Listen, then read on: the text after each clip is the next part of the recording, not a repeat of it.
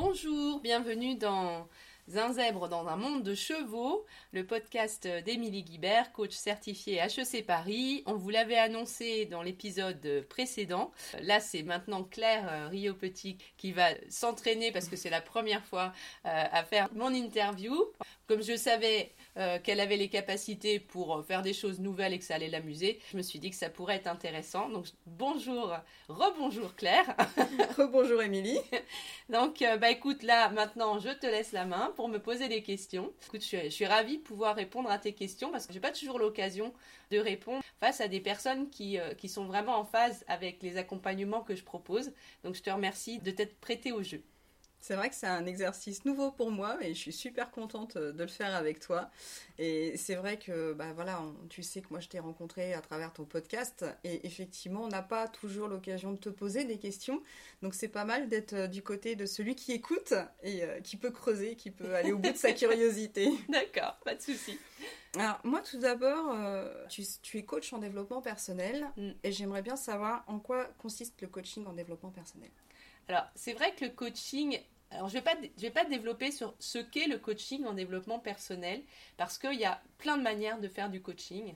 Et j'ai arrêté d'être dans la défense du coaching en lui-même, parce que pour moi, mais je vais expliquer ce que c'est pour moi, euh, parce qu'il y a plein de façons de le faire. Pour moi, être coach en développement personnel, pour moi c'est différent par exemple de l'aspect thérapeutique, parce que je m'adresse à des personnes qui sont pas en maladie et qui sont soit parfois en convalescence, euh, qui sont après la phase euh, thérapeutique, ou qui sont plutôt juste dans une phase où ils ont envie de se développer, mais qui ne se sentent pas euh, vraiment en souffrance. Pour moi, c'est déjà la première chose. Et puis pour moi, le coaching, c'est vraiment une technique qui vise à faire en sorte que ce soit la personne qui elle-même trouve ses propres solutions. Moi, je n'apporte qu'un processus et je n'ai pas la responsabilité de la suite en fait. Hein. La personne, elle a sa propre responsabilité. Et pour moi, être en responsabilité de sa vie, c'est hyper important. Et c'est hyper important pour être acteur de sa vie et réussir son développement personnel. Et c'est pour ça que le coaching, pour moi, est essentiel parce que je n'apporte aucune solution. Et je suis vraiment là pour permettre que les personnes prennent vraiment euh, la dimension de leur vie et comprennent en quoi elles peuvent agir. On ne peut pas agir soi-même sur l'environnement ni sur les autres. Donc même si c'est qu'une petite partie de responsabilité qu'on a dans une situation, il n'y a que sur cette partie qu'on peut agir. Et moi, mon travail, c'est de permettre à la personne de l'identifier et de voir, de voir ce qu'elle peut faire. C'est elle qui va décider ce qu'elle peut faire, mais en clarifiant la situation, quand on comprend ce qui ne va pas, on trouve toujours des solutions. Mmh un peu euh, un accompagnateur en même temps la boîte à outils. Oui, une boîte à outils. Alors, j'ai une boîte à outils, voilà, euh, adaptée à, ma, capacité de, nouveauté, de, raisonnement et de passion du cerveau. Hein.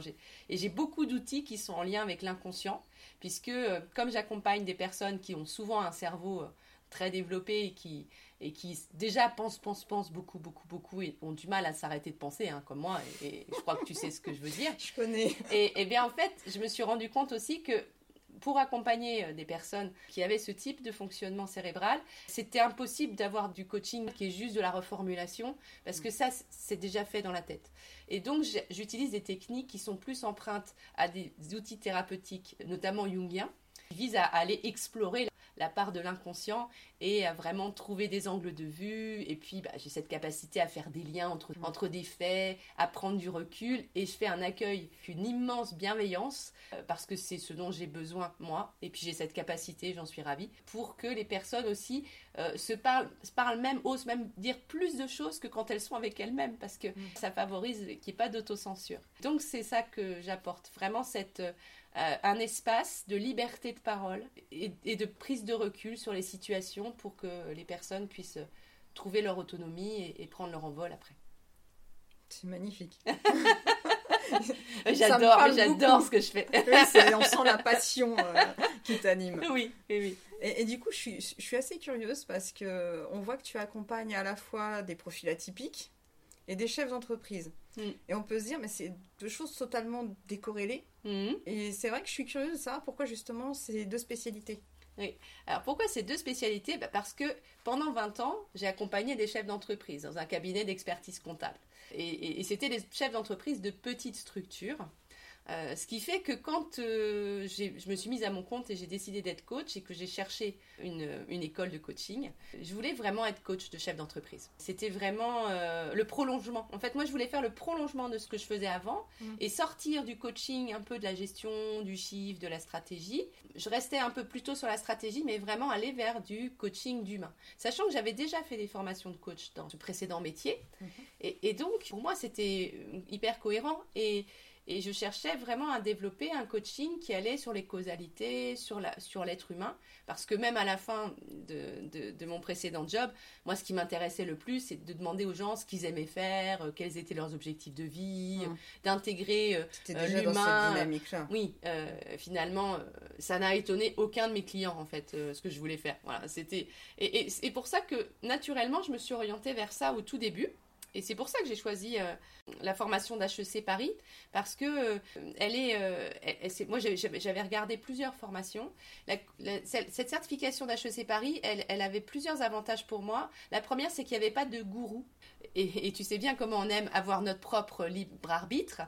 aussi qu'on pouvait étudier plein de techniques différentes, avec mmh. plein d'écoles différentes. tu vois, t'imagines, tu, vois bien, tu vois bien pourquoi je l'ai choisi. Tu vois et, et qu'en plus, on était sur du coaching de lettres et pas du faire. Mmh. Et moi, j'avais déjà appris le coaching d'objectif, le coaching du faire, ce que j'appelle le coaching du faire. Et, en fait, moi, je voulais faire du coaching de l'être humain. Et, euh, quand j'ai vu que voilà, le premier livre qu'on nous a donné à lire, c'était Les cinq blessures qui empêchent d'être soi-même de Lise Bourbeau, je me suis dit, je suis au bon endroit. Et puis, je me suis rendu compte qu'en effet, on était vraiment sur des coachings de profondeur, convaincu que les chefs d'entreprise, parce que c'est un, un diplôme d'exécutif coaching, donc coaching de dirigeants, convaincu que les dirigeants, ils ont besoin d'être accompagnés sur, sur toutes les dimensions. Tout le monde en a besoin, mais particulièrement les dirigeants, parce qu'il y a une très grande corrélation entre leur vie personnelle et leur vie professionnelle, puisque tout est impacté. Et donc c'est pour ça que j'ai aussi choisi cette euh, vision. Et au début, je voulais faire que les chefs d'entreprise. Mais parallèlement, en même temps, j'ai eu toute cette histoire de diagnostic de mon fils que je raconte, voilà. Et c'est arrivé en parallèle, évidemment, parce mmh. qu'il n'y a pas de hasard, voilà. Quand j'ai fait ma formation à HEC, J'étais en plein dans cette phase que tu décrivais tout à l'heure sur le livre, tu vois, l'écriture du livre. Et eh ben moi, c'est la formation de coach qui m'a permis de, vraiment digérer cette phase où je passais au début oh, je suis grave handicapée, euh, ah, ça explique toute ma vie, mon Dieu, pourquoi à 47 ans Enfin voilà, j'ai passé. tout ça, aussi. Voilà, tu vois, et, c'était super parce que j'ai fait une année en formation de coach où j'avais 30 coachs à ma disposition pour euh, pouvoir être accompagnée. Les planètes étaient alignées. Ah, ben, c'était génial parce que moi, en fait, en toute cette année, j'ai pu faire cet accompagnement. Et, euh, et j'ai pu vraiment me poser toutes ces questions. C'était vraiment ça, mais ce qui fait que pour moi, c'était encore quand je suis sortie d'HEC, donc c'était fin 2018, c'était encore trop tôt pour moi pour accompagner des, des, profils comme moi, même si c'était vraiment une idée que j'avais pour le futur. Euh, j'avais vraiment cette envie d'aller vers ça. Je voulais aussi accompagner des parents euh, parce que j'étais aussi touchée ça avec mon fils. Et puis euh, je me suis dit, je me lance sur les chefs d'entreprise parce que c'est mon, c'était mon métier d'avant, ce sera plus facile. Et puis en fait, six mois après, après mon lancement, eh bien, bah moi j'avançais aussi sur ma connaissance de ce que c'était. Et avec le recul, je me suis dit qu'en fait, pratiquement tous mes clients l'étaient. Et je me suis aussi rendu compte que beaucoup de chefs d'entreprise, notamment dans les petites structures, le sont. Parce qu'en fait, ce sont des mmh. personnes qui finalement se reconnaissent pas dans le système classique et qui préfèrent depuis pas mal d'années déjà créer leur propre entreprise. et c'est pour ça qu'en fait c'était et c'est pour ça qu'en fait en gros alors je dis que j'accompagne mmh. deux typologies mais la plupart du temps, j'en accompagne qu'une en fait. J'accompagne des chefs d'entreprise atypiques. Et puis pourquoi atypique et pas au potentiel? Parce que pour moi, euh, ce qui m'intéresse, c'est vraiment ce sentiment d'étrangeté. Euh, c'est pas une question d'avoir une capacité cérébrale, voilà. Parfois, il y a des capacités de sensibilité, des troubles 10, des gens qui ont des problèmes, euh, voilà, qui peuvent avoir des problèmes de fonctionnement cognitif différents. Et, puis je déteste cette mise dans une case. Et, donc pour moi, profil atypique, c'était vraiment accompagner des personnes qui se sentent en dehors de la norme euh, sociétale, pour quelque raison que ce soit. Parce que finalement, euh, ces personnes-là, elles ont besoin de la même chose, c'est-à-dire vraiment de, cet accueil euh, inconditionnel, sans a priori, et de pouvoir réfléchir par elles-mêmes sur quelles vont être les solutions pour euh, pour pouvoir euh, s'en sortir, puisque finalement, comme ils sortent pas, euh, ils peuvent pas répondre à des, à des, à des solutions standards, et il y a vraiment qu'eux qui peuvent trouver leur mm. propre solution. Ouais, tout est lié. Tout est lié. Effectivement. Et donc cette activité-là, qu'est-ce qu'elle t'apporte à toi dans le cadre de ton développement personnel? Oh, C'est euh, c'est incroyable pour moi parce que c'est un métier où déjà, t'achètes des bouquins de développement personnel, c'est du boulot. C'est un truc de fou déjà. Tu peux rencontrer des gens extraordinaires, voilà, et, des gens euh, que j'aurais jamais rencontrés sinon. Je m'amuse parce que je fais plein de choses différentes. Je fais ma grande passion qui est d'accompagner des individus, et ça c'est depuis toujours parce que euh, ma mère raconte quand même, c'est une, anecdote, je sais pas si tu l'avais déjà entendu parce que je euh, je la dis pas toujours, mais euh, quand j'étais en, CM1, je crois, un jour j'arrive avec un méga sourire voir ma mère, elle me dit tu illuminais toute la cour et, et tu t'avais jamais eu un sourire comme ça et j'arrive et je lui dis elle a eu un B. Et, et, déjà à l'époque, en fait, j'accompagnais une copine qui avait des grosses difficultés. Et je, je me rappelle, j'étais même allée chez elle pour l'aider à, ce qu'elle arrive par elle-même à faire ses devoirs. En fait, c'était et donc ma grande satisfaction, c'était qu'elle ait eu un B, qu'elle y soit arrivée par elle-même. Donc tu vois, tu vois à quel point c'est quelque part ça doit être une mission de vie, tu vois un truc. Donc moi je me sens vraiment dans ce que j'aime faire. Et, ça me plaît parce que j'ai été pendant des années et des années euh, très appréciée de mes clients et très mal comprise par mes hiérarchies et par mes systèmes dans lesquels j'étais. Euh, ce qui fait que euh, j'avais énormément de problèmes d'estime de moi, euh, mm. malgré. Donc c'était une estime de moi très fluctuante, puisque j'avais beaucoup confiance dans ma capacité à faire, parce qu'en plus les clients étaient contents. Donc, mais en même temps, j'avais des effets contradictoires mm. où, il y avait des gens qui ne comprenaient pas, qui, qui, qui, m'envoyaient des pics, mais que je ne comprenais pas, parce que tout simplement, j'avais j'avais du mal mm. à, comprendre notamment les règles implicites des entreprises. Hein. voilà, moi je savais pas que quand un chef pose une question, il faut pas répondre. Bah non, moi ça me paraît complètement illogique. Et pourtant on disait, mais non, mais non, mais cette personne-là, quand elle est en réunion, faut pas que tu l'interrompes, tes cadres, sinon tu vas la remettre en cause. Bah non, en fait, moi je, je comprenais pas, tu vois ça.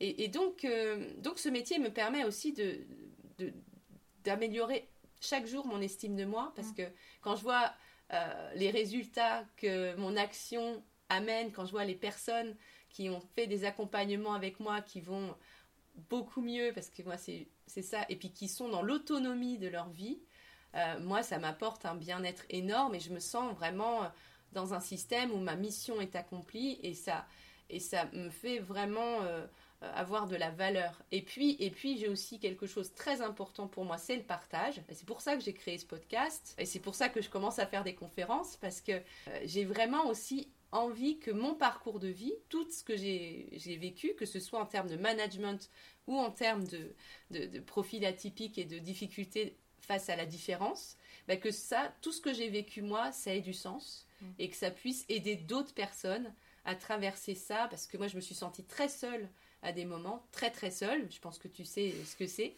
et, et je me dis que si des gens peuvent écouter des choses et se sentir moins seuls, bah déjà pour moi, je serais ravie en fait que les gens et quand je vois des personnes qui me disent bah merci pour ton podcast parce que du coup je, comprends mieux mon enfant et, je vais le faire accompagner ou, ou, merci parce que du coup je, me comprends mieux euh, ou, ou je me sens moins seule. Bah moi c'est ça en fait qui me nourrit. Donc donc ça me nourrit énormément et et puis j'ai la chance de pouvoir décider tout ce que je fais. voilà, donc je m'amuse. Un jour j'ai envie de faire ça, je fais ça. Voilà, et, de ce que fait que mon entreprise a déjà beaucoup évolué en trois ans et elle va continuer d'évoluer. J'ai des projets. Euh, parfois je suis obligée de me freiner un peu en disant bon, on finit ça d'abord. C'est étonnant, tu vois. mais non, mais non. et puis ça me nourrit énormément et, et j'ai vraiment la conviction, moi, c'est vraiment l'accompagnement individuel ou de petites structures, hein, comme par exemple les associés d'une entreprise euh, pour lesquelles je suis fait parce que euh, l'accompagnement collectif pour moi, euh, alors je ne sais pas si c'est du fait de la dyspraxie, de l'hypersensibilité, et quand j'accompagne un groupe, je, suis, je, suis, je suis beaucoup plus fatiguée parce qu'il y a beaucoup mmh. plus de, de signaux. J'ai beaucoup plus d'absorption, mmh. d'émotions et puis de signaux. Alors je peux le faire, euh, apparemment, je le fais même bien. Par contre, moi, ça me fatigue énormément, donc je pourrais pas le faire souvent. Je peux le faire de temps en temps, mais pas souvent. Alors que, contrario, quand je suis dans une conférence, tu vois, je, diffuse le message mm. et j'ai pas la, je suis vraiment dans la perception de est-ce que je suis bien ou pas. Mais là, c'est pas trop fatigant et même au contraire, là, c'est plutôt quelque chose qui me donne. Je vois les sourires, je vois les gens qui sont intéressés et là. Euh, Là, ça me nourrit en énergie, tu vois. Donc, donc ce qui est génial dans ce métier, c'est que là, aujourd'hui, je fais ce qui me, mm. ce qui me nourrit. Ça se voit, tu, tu, rayonnes. Je pense que ça va s'entendre euh, sur l'enregistrement. mais pour être dans la même pièce, euh, il y, a, une, une bulle de, de, de, de, comment, de, joie de vivre, de bien-être euh, qui, qui, enveloppe. Là, c'est juste génial de, voir des personnes qui effectivement sont, sont, sont, pile à leur place et qui font ce qu'elles aiment. Ouais, c'est ça. Ah ben moi, c'est je, je, suis tellement heureuse. Et c'est aussi pour ça que et c'est aussi pour ça que tu vois que j'ai développé les bilans de compétences à un moment parce que je me suis dit j'ai aussi envie d'aider les personnes à vivre ce que je vis moi. Mm. Et, et, je me rends compte que les personnes elles, le sentent que moi je le vis et que du coup elles se l'autorisent aussi quand elles viennent me voir elles disent mais en fait c'est possible. Mais moi, il y a, mais tu disais tout à l'heure que tu savais pas que tu allais écrire un livre. Euh, moi, jusqu'à il y a cinq ans, je m'étais dit euh, jamais je serai à mon compte. Mm. Donc, euh, donc en fait, finalement, tout est possible. Mm. Et ça, c'est génial. tout à l'heure, il suffit d'oser. il suffit d'oser.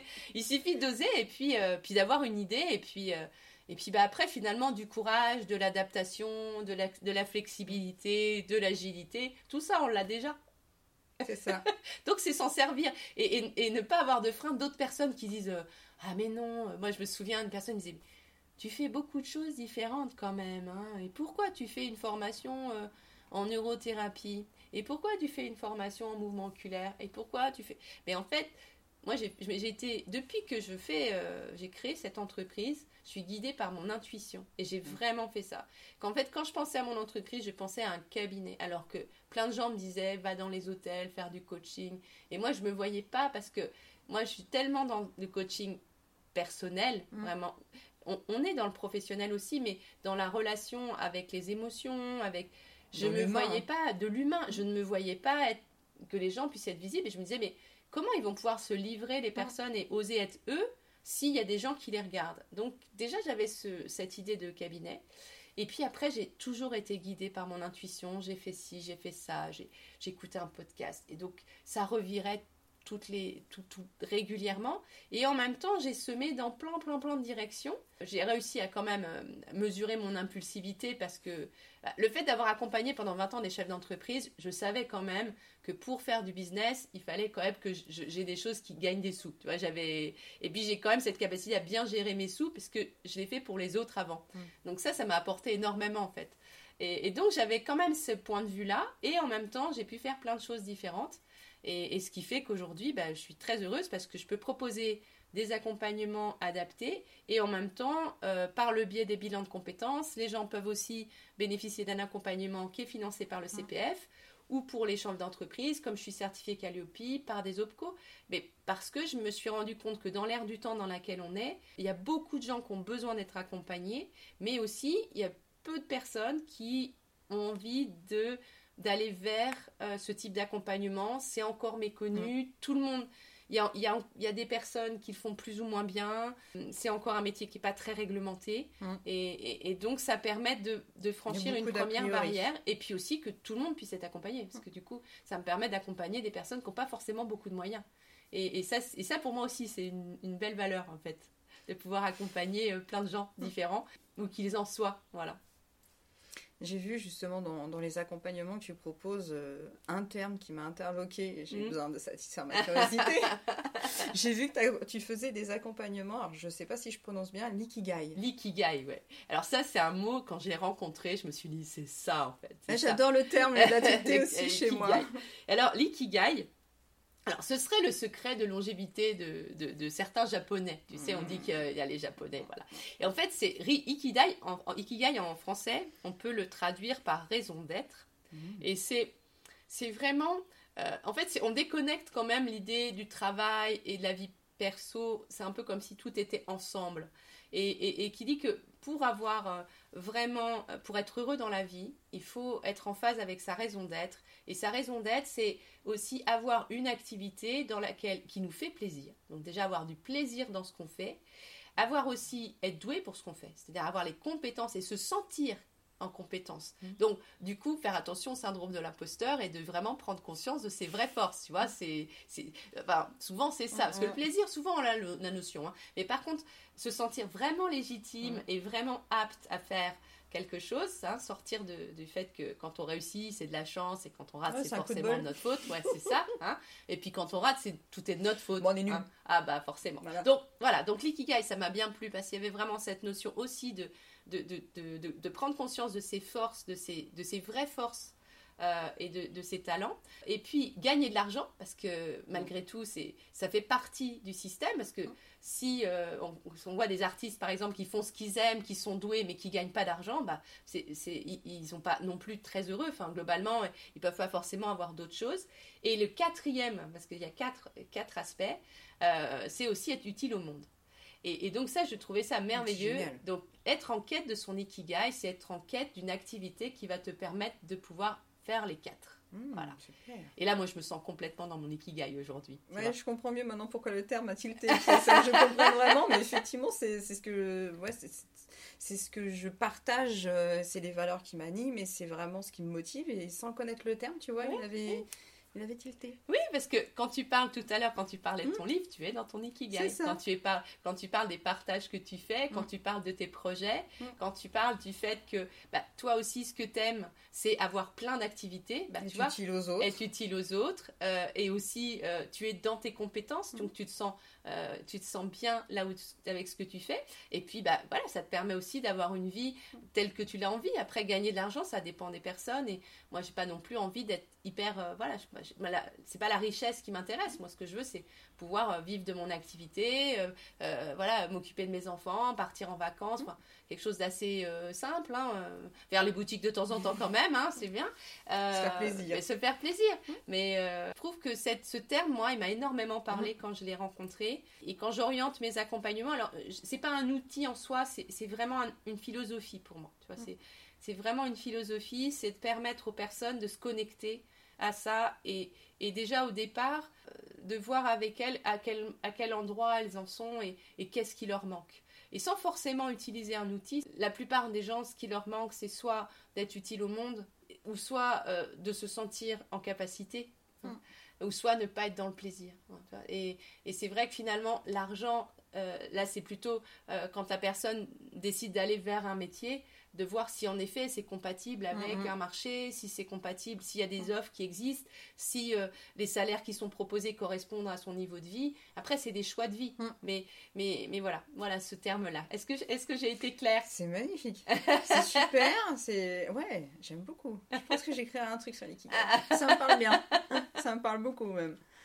Et du coup, tu parlais de projets et effectivement, euh, quels sont tes projets? Là, à l'avenir Parce que je suppose que tu en as plein. Ouais, oui, alors j'ai plein de projets. Alors là, je suis en train de mettre en place un outil informatique pour, euh, pour améliorer euh, mon système parce que du coup, j'ai pas mal de demandes et il faut que je, que je puisse. euh, Puis bon, du fait de la dyspraxie, l'organisation des tâches administratives n'est pas euh, ma plus grande, euh, ma plus grande capacité. hein. Même si je l'ai fait longtemps, c'est pas le truc que j'aime le, le mieux. Donc bizarrement, j'ai plutôt tendance à le procrastiner. je suis en train peut-être, voilà, il y aura peut-être une surprise au mois d'octobre sur une participation à, à un congrès euh, bien connu euh, de, euh, des personnes qui sont touchées par ces profils atypiques. Donc ça, c'est en, en- en prévision. Ça, c'est- ça me passionne et je suis très très contente et très fière. Et j'ai vraiment envie de développer l'aspect conférence. Je vais évidemment continuer à faire le podcast et aussi de faire des ateliers en entreprise. Dans les conférences, là, j'ai fait une, conférence il y a quelques jours sur réinventons le management. Et, et je pense que je peux être utile à la fois en conférence, à la fois sur cet aspect-là, Mm. euh, d'apporter un peu ce regard qu'on peut avoir différent et global avec euh, une perception, puis surtout d'apporter vraiment cette, euh, cette vision qu'on est tous différents, mais on est tous aussi des humains. Enfin, on a tous quelque chose qui nous réunit, c'est qu'on est tous des êtres humains. Finalement, on a un fonctionnement qui est très semblable, mais avec des comportements très très très différents. Et, et j'ai vraiment envie d'apporter ma pierre à l'édifice pour que, pour que ce soit prévu. Et puis j'ai un conte aussi qui est en écriture hein, et qui s'appellera Un zèbre dans un monde de chevaux, sous le même nom que le podcast. Euh, voilà, mais je me laisse guider euh, par mon envie, par mes désirs. J'en écris des bouts. je- Et comme je suis un petit peu occupée quand même, euh, ouais, ouais, ouais, c'est vrai que Avec autant de projets, avec autant de projets, une entreprise à faire fonctionner. euh, bon, mais, mais je m'amuse beaucoup. Par contre, je m'amuse énormément et, et, euh, et pour moi, c'est le principal. C'est vraiment de m'amuser et de, prendre un vrai plaisir tous les jours à faire ce que je fais. évidemment, c'est comme tout le monde, il y a des moments où ça m'énerve. Faire ma comptage, j'avoue que c'est pas le moment où je fais le, mieux. Mais, globalement, c'est un métier, euh, je me sens très très bien et, et surtout, je, je, me sens valorisée. J'ai mon syndrome de l'imposteur qui fuit au fur et à mesure, qui s'en va, parce que je me sens vraiment valorisée pour ce que j'ai fait, moi. Et il y a de moins en moins d'écart entre ce que je fais et le retour que j'en ai. Et ça, pour moi, c'est essentiel. Parce que c'est ça qui crée le problème d'estime de soi. Et, et, puis, puis bon, je pourrais aussi parler de la technique de dialogue intérieur que je suis en train de, de développer de plus en plus. Et peut-être un jour aussi dans les projets. Hein, alors, moi je dis ça, moi j'ai l'impression que c'est dans trois ans, ça se trouve ce sera dans un an. Hein. dire, peut-être même six mois. Hein. Peut-être six mois. Donc j'ai aussi, euh, j'ai aussi l'envie de, de, créer une, euh, une formation de, de coaching euh, pour vraiment pour accompagner les gens dans ce changement et dans cette acceptation de la différence, de leur travailler sur leur singularité, mais aussi ce que je trouve très essentiel, que j'ai peut-être pas encore dit sur, c'est quand on comprend qu'on est singulier, je trouve que ce, que ce qui est le plus beau dans le rapport aux autres, c'est qu'on comprend qu'aussi les autres le sont. Et que de ce fait, je trouve que d'avoir de la compassion pour soi, d'avoir de l'amour pour soi, ça permet vraiment d'apaiser le fait que les autres font pas exprès de nous embêter, ne font pas exprès de pas être empathiques. On est plus tolérant. On est beaucoup plus tolérant. Et, quand on comprend que, par exemple, l'empathie est un super pouvoir, que, que l'hypersensibilité est un super pouvoir, à ce moment-là, on comprend aussi que les autres peuvent ne pas l'avoir. Et, on, peut, on moi, j'arrête de demander aux autres d'être comme moi, en fait. Et, donc, toute la colère aussi qui allait avec ça, de pourquoi on ne me comprend pas, de c'est aux autres de me comprendre, tout ça, c'est parti. Et ce qui me permet aujourd'hui euh, d'avoir beaucoup plus de discernement sur les gens qui, qui, sont bien autour de moi, de choisir des gens euh, autour de moi qui, qui, me correspondent beaucoup plus, qui sont plus en phase avec euh, qui je suis. Et, et aussi d'arrêter de, voilà, de, de, plaire à tout le monde et dans le même temps de comprendre que les autres, s'ils sont différents, c'est pas contre moi, c'est juste qu'ils sont différents et qu'ils ont autant le droit d'être différents que moi je l'ai. Ça me parle beaucoup. Mais effectivement, je partage totalement ton point de vue. Bah, bon, ça, on savait déjà. on va arriver euh, au terme de cet échange. Oui. Si tu avais euh, un dernier message à faire passer, ce serait quoi? Euh, Connais-toi toi-même. Je pense que c'est vraiment, plus j'avance, plus je me dis que c'est la connaissance de soi qui est la clé peu importe par quelle technique, si c'est en écrivant un livre, si c'est en écoutant des choses, si c'est en, étant accompagné euh, par un thérapeute, par un coach, par, euh, ou si c'est juste en faisant de l'introspection, enfin peu importe, mais euh, se connaître, c'est la clé de tout. C'est celle qui permet d'oser, c'est celle qui permet de sortir du syndrome de l'imposteur, c'est celle qui permet d'avoir de l'estime de soi, de la compassion pour soi et de s'aimer comme on est. Et pour moi, euh, c'est la clé de tout en fait. Et, et, puis le bonheur, c'est le chemin, c'est marqué partout. Donc, euh, euh, et que en fait, tout ça, c'est un chemin. Et que être sur le chemin de cette connaissance de soi, c'est évidemment le chemin de toute une vie. Mais c'est aussi sur ce chemin qu'on a du bonheur dans le chemin. C'est pas, c'est pas un résultat. C'est pas le résultat qui compte. c'est la quête. C'est la quête de soi. Voilà ce que j'avais envie de dire pour conclure. Très bien, merci. Merci à toi Claire pour cette interview. à très vite. À bientôt.